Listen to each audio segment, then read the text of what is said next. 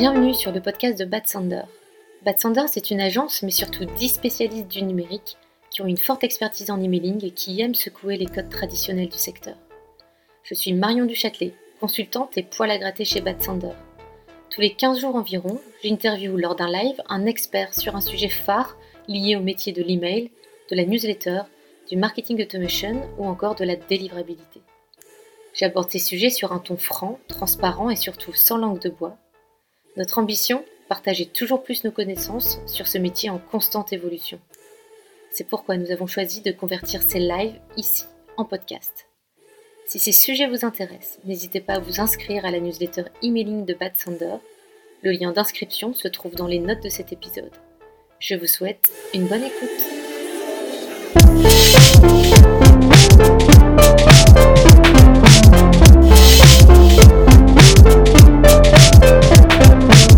Salut Jonathan. Salut. Bonjour à toutes et à tous. Alors pour ceux qui ont un peu suivi, euh, normalement c'était Olivier qui devait faire ce live avec moi. Euh, Olivier Frodon qui est le product owner de, Bad Sander. Euh, mais Olivier a le nez qui coule, il a les sinus un peu bouchés, il a les yeux brillants. Enfin bref, c'est pas beau à voir. Donc du coup on a invité Jonathan à la place qui le remplace au pied levé. Euh, donc merci de te prêter encore une fois à l'exercice euh, de, des live Bad Sander, John. D'autant plus que je repasse par ici dans deux semaines, si je dis pas de bêtises. Ouais. Ah, dans trois semaines même. Dans trois semaines. Après les vacances, le 9 novembre. Mais on en parlera plus tard. on n'est pas là pour ça aujourd'hui. On est là pour parler de, de, la façon de produire des emails euh, et de, de quelles questions on doit se poser parce qu'il y a plein de façons de produire des emails et du coup, on est là aujourd'hui pour réfléchir euh, aux questions qu'on doit se poser pour choisir la meilleure manière de produire des emails pour son entreprise en fonction de son organisation, l'organisation de sa marque, etc., mais aussi et surtout l'organisation des équipes, euh, les contraintes budgétaires qu'on peut avoir et les contraintes en termes de temps. Donc on va mixer tout ça avec évidemment euh, les besoins finaux, les besoins clients, les besoins marketing, les besoins en stratégie, mais on va aussi englober, englober pardon, cet aspect euh, euh, contrainte budgétaire, organisation des équipes, parce qu'en fait, ça fait beaucoup sur euh, le, process de, produire des emails. alors, je pense qu'on te connaît assez bien. pour ceux qui nous écoutent, tu es le fondateur de Bad Sander. Tu, es dans le monde de l'email depuis 15-20 ans. Peut-être que je te vieillis un peu si je dis 20 ans, mais en tout cas une quinzaine d'années. une quinzaine d'années, c'est à peu près ça tu connais assez bien tout ça. Et chez Bad Sander, c'est un, petit truc que tu, tenais que je dise au début, c'est que toi, tu t'occupes euh, euh, de la partie vente. Donc, tu, vends les projets de production et après, on, se démerde avec, euh, avec ce qu'on reçoit de toi. Donc, tu n'auras pas exactement peut-être les mots qu'aurait utilisé Olivier, mais je pense que tu vas très bien t'en sortir. Ouais, ah, ben, c'est quand même important parce qu'avec Olivier, on n'a pas le même profil, le même background, la même histoire et pas le même positionnement, puisque moi, j'interviens avant même que le projet soit signé. Donc, je suis le premier à réceptionner la demande et le besoin. Euh, quand il est formulé correctement, et on en reparlera. Euh, et là où ben, Olivier et le reste de l'équipe, euh, ben, ils, prennent un projet qui est déjà signé, en espérant que la méthodologie qu'on a vendue aux clients soit la bonne. Et c'est là où c'est pas forcément le, le, même point de vue, mais on, on en reparlera peut-être par la suite. Et surtout que c'est bien connu que les commerciaux vendent tout et n'importe quoi. Leur seul objectif, c'est de vendre. Et tu fais partie de ces commerciaux-là. C'est ça, John? Pas certain d'avoir exactement ce profil. euh, J'espère pas. Mais euh, non, au contraire, euh, c'est bien l'objectif du, du, live aujourd'hui, c'est de, de, définir quelles sont toutes les questions euh, qu'on peut poser aux clients et quel doit être le processus. Et du coup, je te laisse me lancer sur le, Exactement sur la voie. Alors avant de, savoir vraiment les questions, euh, j'ai envie de, te demander euh, qu'est-ce qu'on constate en général dans les boîtes qu'on accompagne? Euh, Qu'est-ce qu'on constate, c'est dur à dire cette phrase, comme process de décision classique, celui qui revient le plus souvent? C'est lequel? Alors si je prends mon point de vue qui est, j'ai quelqu'un qui me fait une demande, déjà la, prendre la, la décision de créer un projet, de se dire bah, je me projette, il y a un truc qui manque chez moi, euh, c'est le début d'une de, prise de décision et d'une chaîne de décision. Moi, ce que je constate la plupart du temps, c'est que on veut faire ce qu'on connaît déjà. C'est-à-dire que les, les, clients, les prospects qui ont, un besoin de refonte de template, de refonte de charte, de création de design system, ben, ils ont forcément un biais. Et leur biais, c'est de se dire, ben, moi, je veux faire mieux mais je ne peux pas imaginer faire mieux euh, que en euh, reprenant mon bagage, mon expérience et ce que je fais déjà. Donc c'est parfois un peu difficile de les amener euh, une étape plus loin dans ce qu'ils n'ont pas l'habitude de faire, dans des dimensions et des questionnements qu'ils n'ont pas l'habitude de, traiter, qui sont quand même, quand même intéressants à, avoir en tête parfois ils viennent nous voir pour dépasser leurs habitudes et leurs pratiques existantes, mais pas toujours. Et puis il y a une autre dimension dans la prise de décision qui est que les personnes qui viennent demander, euh, qui, ont, qui apportent la demande, qui nous contactent pour un, besoin, ne bah, sont pas forcément les utilisateurs, ils ont des profils qui sont très différents. Ça peut être. Quand tu parles des, des utilisateurs, tu parles de ceux qui produisent les emails bah, de nouveau, c'est très différent. Les utilisateurs, c'est quoi? Ça peut être des donneurs d'ordre, donc des producteurs de briefs de campagne. Euh, ça peut être des gestionnaires de campagne.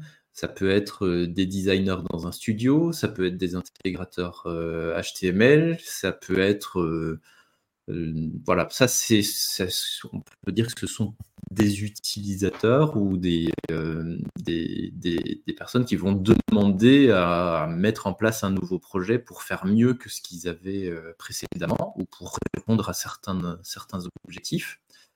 Mais on a quand même souvent aussi des profils plutôt de management qui viennent avec le projet et qui le mettent sur la table et qui viennent avec leurs propres objectifs, qui sont pas forcément les mêmes que celui qui est garant de la charte ou que celui qui a les mains dans les outils de gestion de campagne euh, un peu plus bas. Et donc, c'est tout ça qu'il faut réussir à mettre euh, en forme pour que bah, les défis, si je prends un directeur euh, CRM, un directeur de la relation client qui viendrait nous voir avec un projet de, refonte de template, de charte, de design system, bah, forcément, ces objectifs personnels ne sont pas du tout les mêmes ceux des autres euh, personnes impliquées dans la chaîne de production email et sont même peut-être pas forcément, et on en reparlera sans doute après, euh, les mêmes objectifs que le lecteur et le destinataire des emails qui vont être produits, que souvent on oublie au passage en répondant à d'autres euh, types de besoins. Et donc tu recommandes quoi? Tu recommandes que les décideurs que tu as toi en face au téléphone ou en visio, tu, tu, tu, tu, leur demandes d'avoir le, aussi autour de la table le, les, les, équipes qui produisent pour avoir le point de vue du décideur, le point de vue euh, de, de, ceux qui produisent. Bah, Dans un monde idéal, c'est toujours bien d'avoir au moins un binôme, puisque dans l'extrême inverse, quand on a 15 personnes autour de la table, c'est pas plus simple. Mais après, ce qui, est ce qui est important surtout, c'est d'aller poser des bonnes questions pour que euh, on essaye de dépasser ce que eux ont identifié comme étant la solution. Parce que souvent, euh, quand, quand, on a la demande, euh, le client, le prospect, il a déjà imaginé la solution finale. Il dit ah ben moi je veux construire, intégrer des blocs dans mon outil de gestion de campagne pour accélérer ma production ok, on se calme, euh, c'est quoi vos problèmes, c'est quoi vos irritants actuels, euh, euh, quelles sont les équipes en présence, quels sont leurs profils, c'est toutes ces questions-là qu'il faut essayer de mettre sur la table pour être certain que la solution identifiée à la base bah, répond aux besoins et surtout d'être capable, et là pour moi c'est le travail de l'avant-vente, par rapport à ta réflexion de tout à l'heure, c'est de, bah, de, remettre un peu tous les critères, tous les besoins, tous les objectifs sur la table pour se dire bah, est-ce que la solution que vous imaginiez euh, vous acheter sur une étagère est vraiment celle qui convient le mieux euh, aux besoins de vos équipes? Après, on, ira peut-être un peu plus dans, la, dans le détail et, dans la pratique des différentes options, mais c'est important de, remettre ça sur la table. Donc j'ai l'impression qu'il y a des questions à se poser en termes de d'objectifs marketing et, aussi surtout en fonction euh, de l'organisation de l'entreprise, comment ils sont organisés. Donc, il y a des questions à ce niveau-là. Et il y a des questions au niveau de l'organisation des équipes. Comment, enfin, le process, comment actuel, enfin, voilà, est-ce que dans les équipes, il y a des intégrateurs ou pas? Est-ce qu'il y a des designers ou pas? Est-ce qu'on a envie de les mettre dans ce projet-là ou pas? Enfin, il y a vraiment des questions liées à l'organisation, au nombre de marques, au nombre de pays et tout ça. Et une organisation plutôt liée à l'équipe. C'est ça Alors pour moi, il y, a, deux trucs. Il y a d'une part, il faut isoler les raisons pour lesquelles on veut changer. Euh, est-ce qu'on veut changer parce qu'on veut, euh, réduire les budgets? Est-ce qu'on veut changer parce qu'on veut améliorer la vitesse de production et la réactivité dans la production des messages? Est-ce qu'on veut, euh, changer parce qu'on veut avoir plus de respect de la charte, plus de cohérence entre les différentes typologies d'emails, les différentes typologies de messages? Est-ce qu'on veut améliorer la collaboration justement quand on est dans un environnement multimarque ou multimarché, la collaboration entre différents pays par exemple pour s'échanger des bonnes pratiques, comment on intègre ça aussi dans les, processus de production? Et puis y avoir plein d'autres euh, plein d'autres objectifs de ce type-là. Et puis après, il faut mettre en, perspective le contexte. Euh, quels sont les profils des équipes? Est-ce qu'on mmh. a des profils qui sont plutôt juniors? Est-ce qu'on a des équipes techniques et de développement euh, qui sont très intégrées euh, et très proches des, équipes marketing? Euh, Quels sont les outils qu'on utilise? Outils de gestion de campagne en premier lieu, mais il peut y avoir d'autres typologies d'outils qui s'imbriquent les, les uns dans les autres. Est-ce que j'ai besoin d'automatiser la production de certains emails ou est-ce que je plutôt une volonté de faire de du sur-mesure à, chaque fois. Euh, c'est vraiment tout, tout, cet environnement-là qui va définir bah, quelle est la méthodologie qu'on va mettre sur la table. Et il y a, quand même un. Ouais, vas-y. Il y a aussi une, question de, timing, non? Quand est-ce que je reçois les infos, euh, par exemple, de, que je dois mettre dans mon email Si je les reçois euh, la veille, ou ça peut encore bouger, je sais pas moi, 30 minutes avant parce qu'il y a des problématiques de stock? Enfin, il y a aussi une question de, de timing et de flexibilité de modification à la dernière minute d'un email. Ouais, ça je les mettais dans, dans, les cases vitesse de production et besoin de réactivité, parce que la réactivité, ça peut être euh, avoir besoin de produire des messages pour le lendemain, euh, et donc être capable d'être super cadré dans la demande et dans l'exécution bah, pour mmh. que le message soit prêt le lendemain et qu'il n'y ait pas 17 allers-retours euh, de modification, de validation, etc.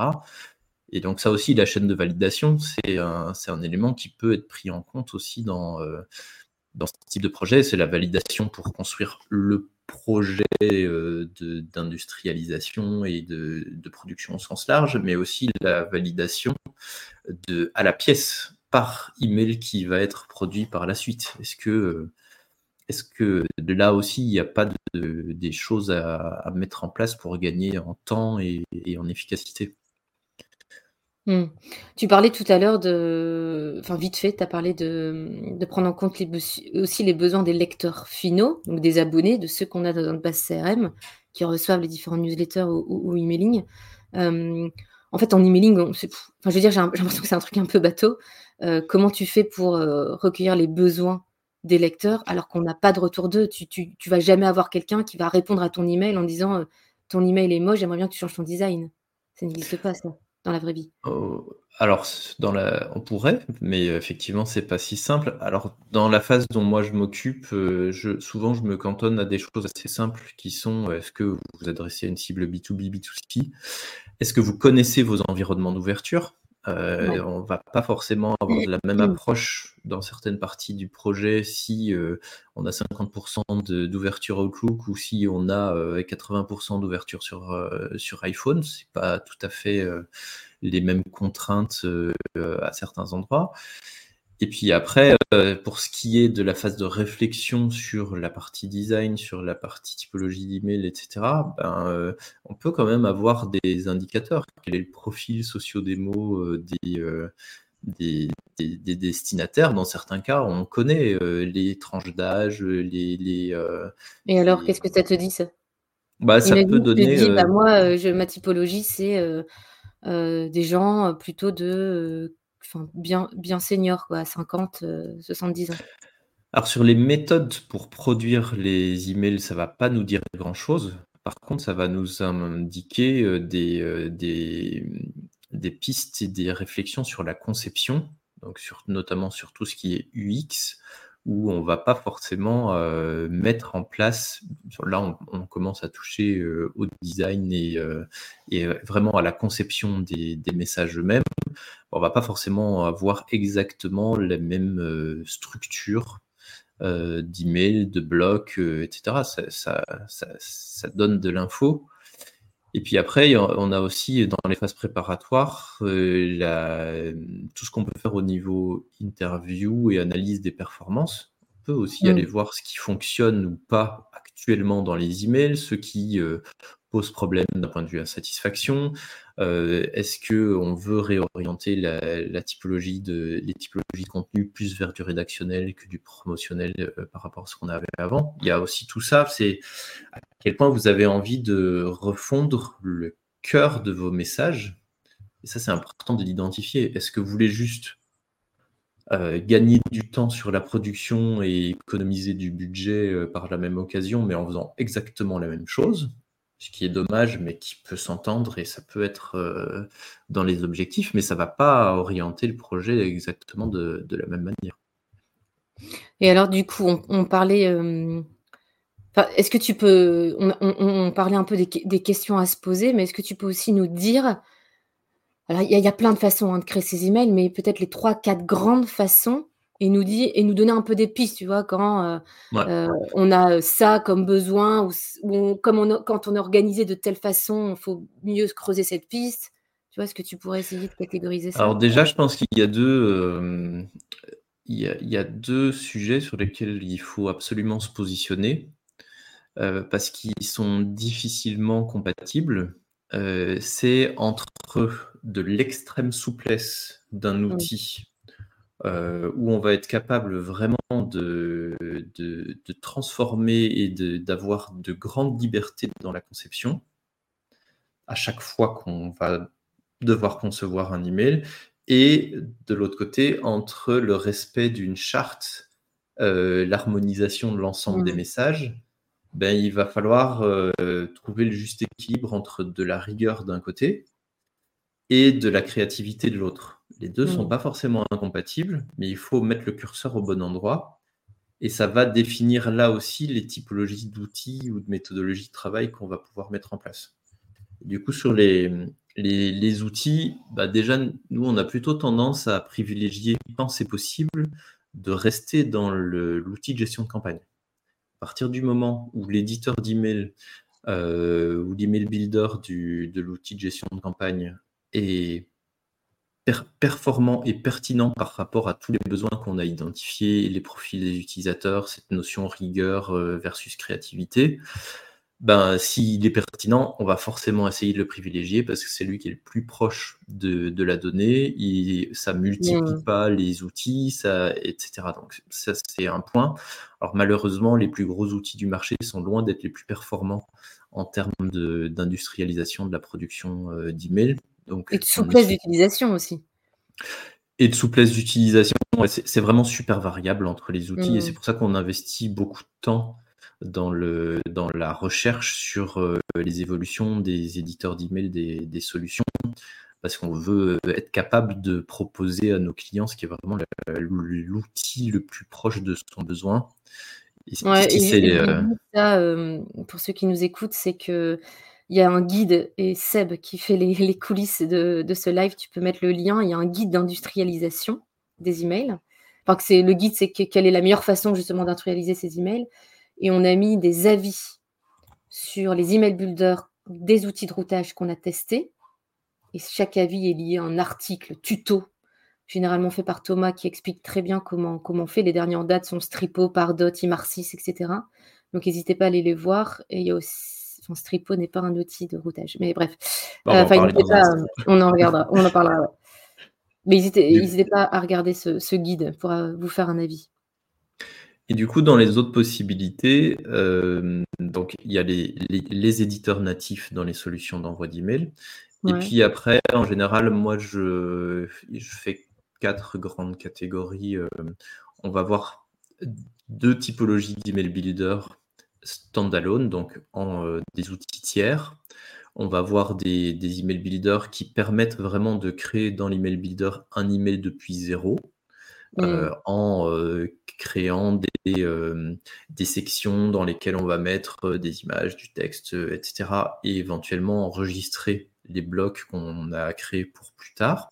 Donc ça, en général, c'est les typologies d'email builder qui sont les plus, les plus ouvertes et dans lesquelles on peut aller sur de la créativité très très libre.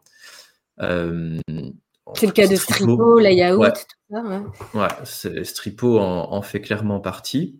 Mm. Et de l'autre côté, on va avoir des email builders qui travaillent beaucoup plus sur des notions de design system plus ou moins verrouillés, où il y a moyen d'aller sur des niveaux d'options qui sont vraiment sur mesure. Là où dans Stripo, quand je crée, euh, quand je mets un bouton dans une créa, je peux changer totalement la tête de mon, de mon bouton. on va avoir des, des email builders tels que le patron pour le coup, euh, dans lesquels on va pouvoir vraiment régler euh, très finement les options qui sont accessibles à l'utilisateur en fonction de son profil. Et donc d'aller le guider très très fort dans sa conception pour justement essayer de respecter à fond la charte et, et, de, et, et aussi d'accélérer la production, parce que si on a moins d'options en visibilité, bon, on va être très très guidé et on va aller à l'essentiel au moment de la conception en utilisant et en réutilisant le modèle qui a été pensé à l'avance et, mis en place dans, le, dans la solution. Ouais, alors ouais, là je comprends sur l'aspect euh, le temps de rédaction, enfin, le, le, temps de conception de l'email. C'est clair que quand tu es guidé dès le départ et que tu n'as pas mis des milliards d'options et qu'en plus c'est lié à ta charte graphique, c'est parfait, tu vas dix fois plus vite. Mais dans les, dans les outils type euh, Stripo, Layout, tu pourrais très bien euh, le setup un peu, un peu long, il euh, faut que je cale tout, mais j'enregistre tout et après je, mets peu de temps, non? Bah, tout, est, tout, est, une question de besoin et de profil de l'utilisateur. si on, quand on est dans Stripo et qu'on crée un bloc qui est rigoureusement le même que dans le patron, euh, bah, l'utilisateur a quand même toutes les options en visibilité. Et donc, euh, si euh, s'il doit ne fût-ce que changer la taille du texte, bah, la taille du texte, elle est entre des dizaines d'autres options pour régler finement des marges, des arrondis, des couleurs de, de, filets, mmh. des couleurs de fond. donc, c'est vraiment. de nouveau, on revient aux objectifs. Si l'objectif, c'est de vraiment avoir une charte ultra forte et bah d'accélérer la production, on va essayer d'être le plus cadré possible. Si par contre on a des besoins. Mmh. Je sais pas si c'est une histoire. Bah oui, c'est une histoire d'objectif, mais c'est aussi surtout pour moi, moi qui utilise, enfin qui crée des les newsletters de, de Bad Sanda, c'est surtout aussi en face un, un objectif en fonction de la personne qui le fait, quoi. Tu vois, moi, manipuler des outils, ça me gonfle un peu. Je préfère que tout soit prêt parce que ma compétence, elle est plus dans la rédaction. Le profil de l'utilisateur euh, est vraiment important aussi euh, dans ce cadre-là. Mmh. Clairement, quelqu'un qui a plutôt une, euh, un profil de designer, qui a des, bonnes connaissances dans, le, dans les notions de web, et qui comprend ce que c'est une marge interne, une marge externe, la différence entre une marge et un padding, bah, on peut tout à fait le mettre face à un outil comme, comme Stripo, même si on a peut-être préparé le travail à l'avance pour que, tout ce qui est bloc standard euh, soit préenregistré, préconfiguré. Euh, là où, par exemple, on a des utilisateurs qui sont des, chefs de produits et, qui n'ont pas de notion de web et qui seraient capables de nous mettre du comics en MS dans, dans, sur un titre, bah là, on va avoir un besoin de les cadrer de manière beaucoup plus forte. Et puis, il y a aussi les process de validation qui peuvent rentrer en compte là derrière, de relecture. donc, en fait, chaque cas est très très différent. Donc là, on a. C'est lié à l'objectif. Si l'objectif est d'aller vers une stratégie rédactionnelle plutôt que promotionnelle, là, euh, un, besoin, enfin, de se concentrer sur la rédaction, c'est, ça fait partie de, ça va avec l'outil. Euh, ouais. Après, on peut avoir des process aussi dans lesquels euh, les utilisateurs, c'est des, des traducteurs. Et qui vont traduire un message qui a déjà été préparé dans une langue. Mmh. Est-ce que dans ce cadre-là, c'est pas compliqué de le mettre face à un outil avec des options dans, dans, tous les sens? Ça se réfléchit en fait, il y a plein de solutions différentes. Ouais, ou des journalistes aussi qui écrivent directement les emails. Ouais, tout à fait. Dans, dans les rédactions, si, on, si on a l'édito du du rédac chef euh, chaque matin et que c'est le rédac chef qui doit aller euh, droit au but, euh, rédiger son édito, enregistrer chaque matin en, peu de temps, bah, effectivement, peut-être qu'il faut vraiment travailler en amont pour qu'il y ait un template très très figé et très, très charté, très préparé qui soit mis à disposition. Donc tu disais, il y a les routeurs, des, il y a les builders des outils de routage, il y a les builders en standalone, où là, on a ceux, ceux, sur lesquels on peut partir de zéro ou ceux qui sont bien verrouillés niveau charte graphique qui permettent une cohérence. Et après? Et après, on a encore des, des, cas dans lesquels produire directement, entre guillemets, à la main, c'est-à-dire éditer du code, peut être plus efficace et plus rapide. Et là, je fais deux subdivisions. Il y a vraiment euh, ce qu'on fait de moins en moins au final, c'est fournir des templates des master templates HTML. Donc, c'est des grands fichiers HTML avec toutes les typologies de blocs qui sont à l'intérieur. Et les, euh, nos clients vont aller et reprendre ce master, et retirer les blocs dont ils n'ont pas besoin, éditer euh, le, contenu. Donc là, pour le coup, il te faut une équipe d'intégrateurs dans, dans Et là, ben, voilà, c'est vraiment une question de profil, euh, mais c'est pas rare d'avoir des entreprises dans un peu tous les secteurs où, où l'équipe marketing est quand même très tech dans lesquels les, développeurs sont directement intégrés et qui sont tout à fait capables, voire bien plus à l'aise de produire de, cette manière-là. Et on a euh, une option qui est plus avancée, c'est d'utiliser des frameworks de développement dédiés à l'email. Nous, on utilise principalement Mezzle chez, chez Batsender. Et on peut aussi livrer des projets Mezzle clés en main et donc là, on est vraiment beaucoup plus proche du développement euh, informatique, du développement web, euh, puisqu'on va être capable de, d'avoir des fichiers de paramétrage qui vont, euh, en quelques lignes de commande, générer un message avec les modules qui auront été sélectionnés dans le paramétrage. Donc là, on est vraiment dans une dimension très technique. Et là, en face, c'est des intégrateurs ou plutôt des développeurs? Bah, c'est des profils qui sont un peu entre les deux, c'est soit des, intégrateurs HTML euh, ou des gestionnaires de campagne qui ont des bases en programmation et qui, euh, qui, veulent aller dans cette direction-là. Mais c'est aussi des projets dans lesquels on peut aller vers de l'automatisation de production d'emails ou éventuellement bah, ce framework il est utilisé par un CMS. Euh, imaginons vous ayez, vous soyez dans la presse ou dans les médias, vous avez un Drupal euh, avec qui, gère tous euh, vos articles et vos publications. Ben, on pourrait automatiser la génération de newsletters quotidiennes via ce framework. C'est là où le, on part du, du vraiment glisser, déposer ultra basique à quelque chose qui va générer l'email automatiquement. Donc tu pourras avoir en fait au sein d'une même organisation différents outils parce que, bah, je sais pas, j'ai mes emails automatisés de mon rédacteur en chef qui partent tous les matins et là, j'ai besoin euh, que ça soit industrialisé avec Drupal parce que mon article est sur Drupal. Donc, j'ai besoin du framework, je sais pas quoi. Et euh, mes newsletters, édito, ouais, hebdomadaires, j'en sais rien, c'est plutôt l'équipe marketing, donc c'est encore un autre outil. Enfin, c'est quoi la bonne pratique? C'est vaut mieux avoir différents outils qui correspondent aux, besoins et aux équipes en face, ou euh, non, quand même, parce que j'ai un besoin de rationaliser les coûts et j'ai pas de thunes, enfin, j'ai pas de budget, il faut que je trouve un outil pour tout. Enfin, tu vois ce que je veux dire? Alors, un outil pour tout, en général, ne répondra pas à tous les besoins. mais nous, l'objectif du côté d'une agence, c'est de mettre les, sujets sur la table, les différentes pistes, et puis de, de discuter avec les équipes pour voir ce qui est le plus pertinent sur le long terme les outils magiques, moi, j'en ai peur en général, des outils qui font tout.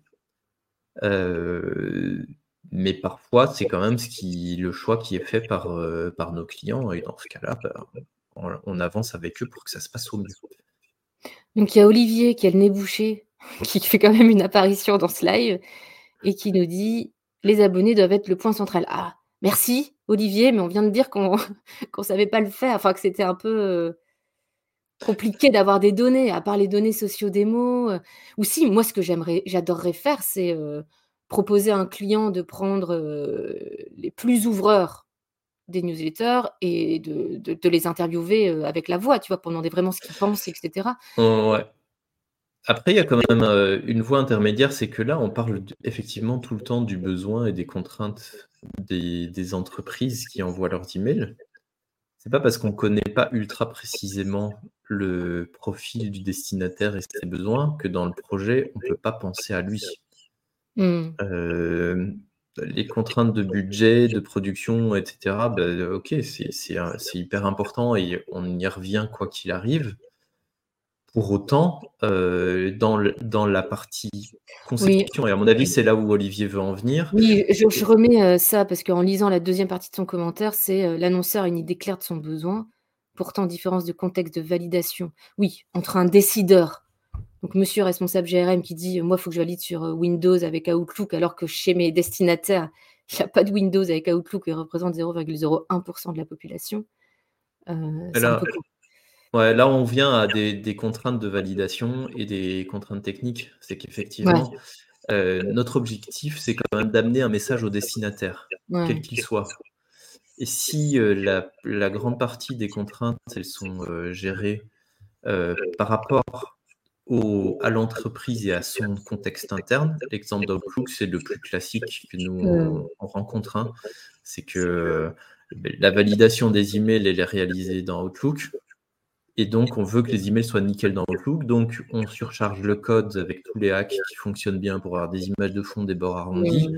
Alors que dans, dans, les destinataires finaux, ils sont 1% à utiliser Outlook. Et au final, c'est 1%, ils se, il, serait très à l'aise à ne pas avoir d'images de fond et avoir des, euh, boutons avec des bords euh, en angle droit.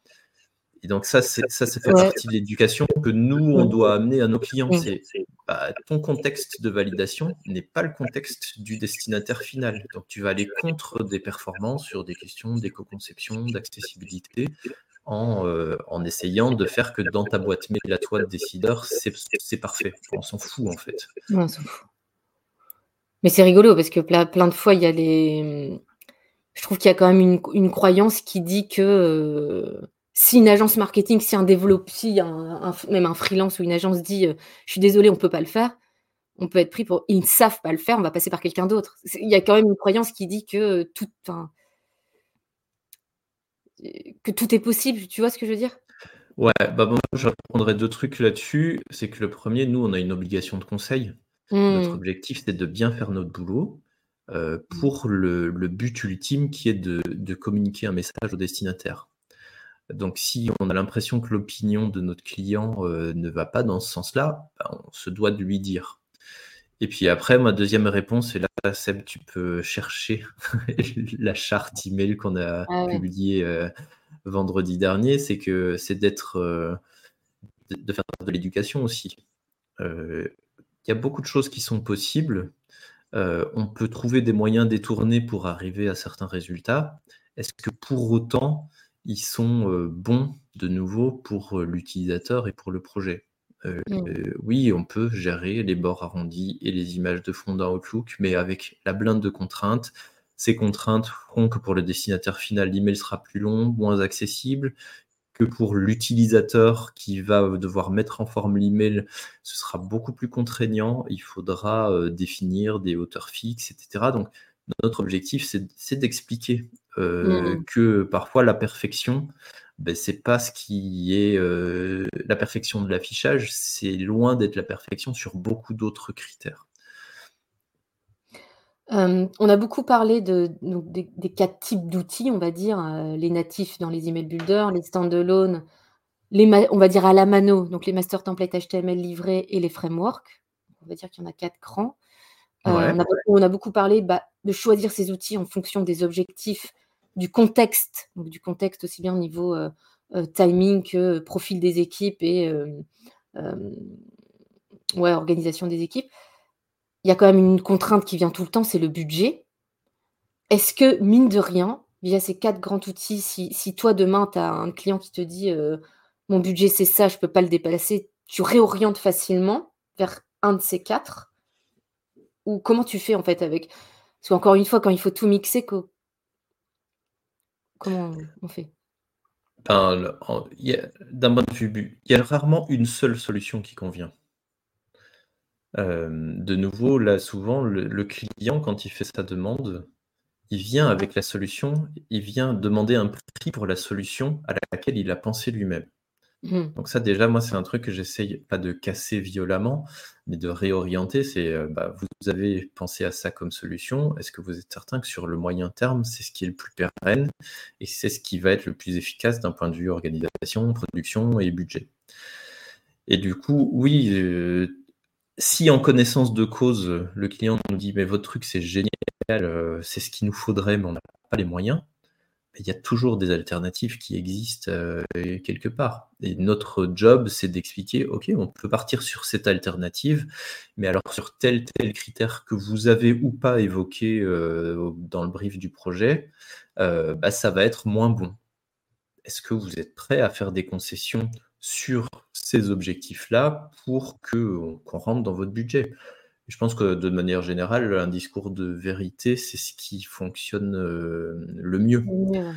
Euh, mais, du coup, est-ce qu'il n'y a pas aussi une, un changement de psychologie à avoir qui dit bah, tu vas investir peut-être beaucoup au début en mettant en place euh, ce setup ou ce framework, etc. Mais à long terme, d'ici 12, 18, 24 mois, j'en sais rien, ou même 6 mois, tes coûts de production sont moindres. Est-ce que tu t'amuses à faire un, à montrer que, in fine, c'est mieux pour lui ou... Alors aujourd'hui, on s'amuse pas forcément à faire des simulateurs d'économie. Euh, aujourd'hui, tu passes autant de temps sur euh, tes emails. Euh, si tu débloques du budget pour industrialiser, bah, ça, tu auras un retour sur investissement en X mois. C'est pas un truc qu'on fait parce que alors, si on nous le demande, peut-être qu'on pourrait en faire la simulation, mais c'est assez rare. Je pense que les, clients et les annonceurs en général sont assez matures pour faire leurs propres calculs de leur côté. Et puis, avant d'avoir fait le projet, c'est quand même difficile d'évaluer très très précisément. Nous, on a l'expérience de nos autres clients, mais on ne peut pas leur dire pour eux, et, bah, tu vas passer moitié moins de temps là-dessus, donc euh, tes équipes vont avoir plus de temps, par exemple, pour euh, rédiger les emails, ce qui est quand même primordial. Hein. Construire ces emails, c'est pas ce qui, ce qui est le plus important. Ce qui est important, c'est de passer du temps sur la rédaction, sur le fond, sur, le sur la réflexion autour du message, etc. Donc, euh, si on industrialise, pour moi, c'est surtout là-dessus. On va augmenter les résultats parce qu'on aura dégagé du temps aussi pour réfléchir plus profondément au message qu'on veut, veut transmettre. Ouais. J'ai une dernière question. Euh, alors tout ça c'est beau en fait, c'est bien beau, mais euh... je dis pas du tout que c'est pas réalisable, mais il faut, il y a un besoin, je trouve, d'accompagnement des gens qui comprennent tout ça, tu vois, les contraintes techniques. Euh, ok, parce que les marketeurs, euh, leur job c'est pas l'email, nous ça l'est, donc ça nous paraît naturel de penser comme ça. Mais quand tu as en face quelqu'un qui doit gérer son marketing, euh, ses produits, euh, son site web, il n'y a pas que le canal email, comment on fait Ça veut dire quoi? Parce que nous, on a en tête les contraintes techniques, les contraintes du design. Dans tel outil, c'est facile, dans tel outil, c'est pas facile, etc.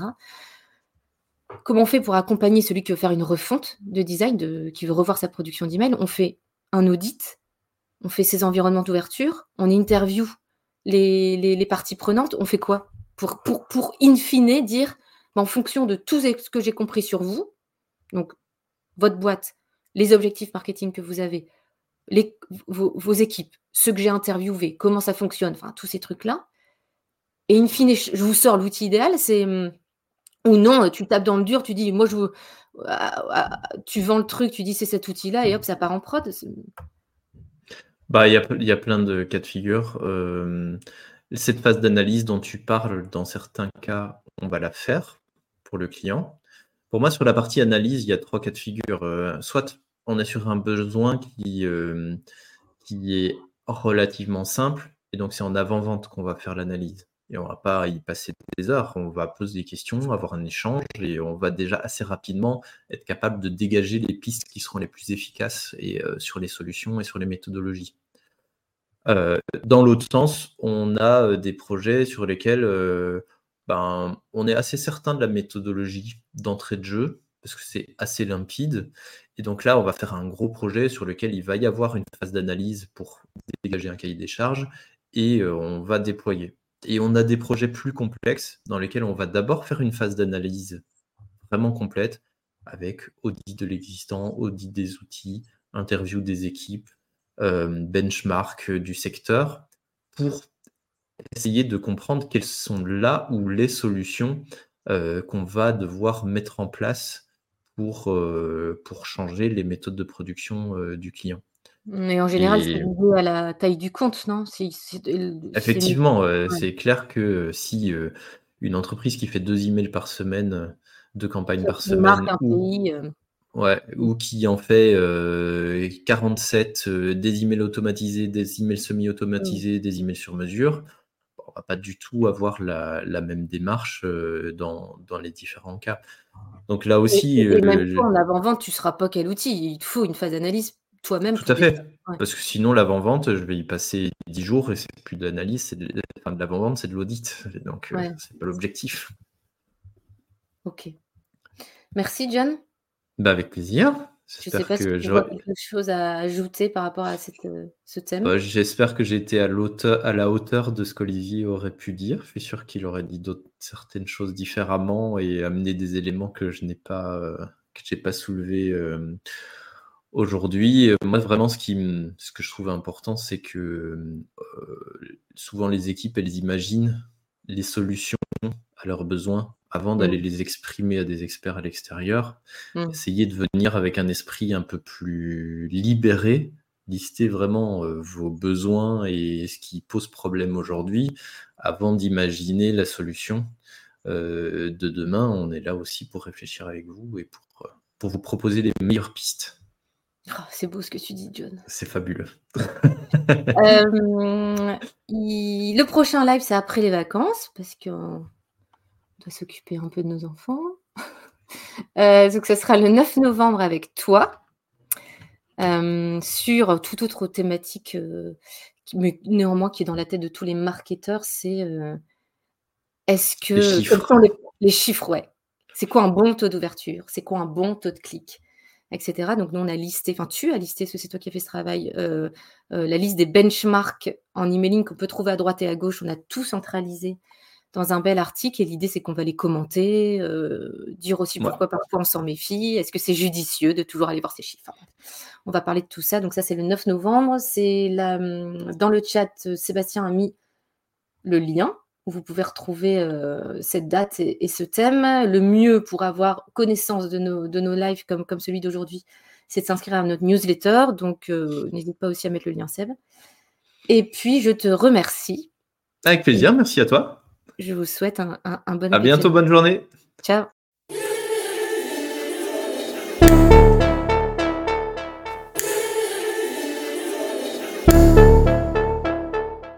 Merci d'avoir écouté cet épisode jusqu'au bout.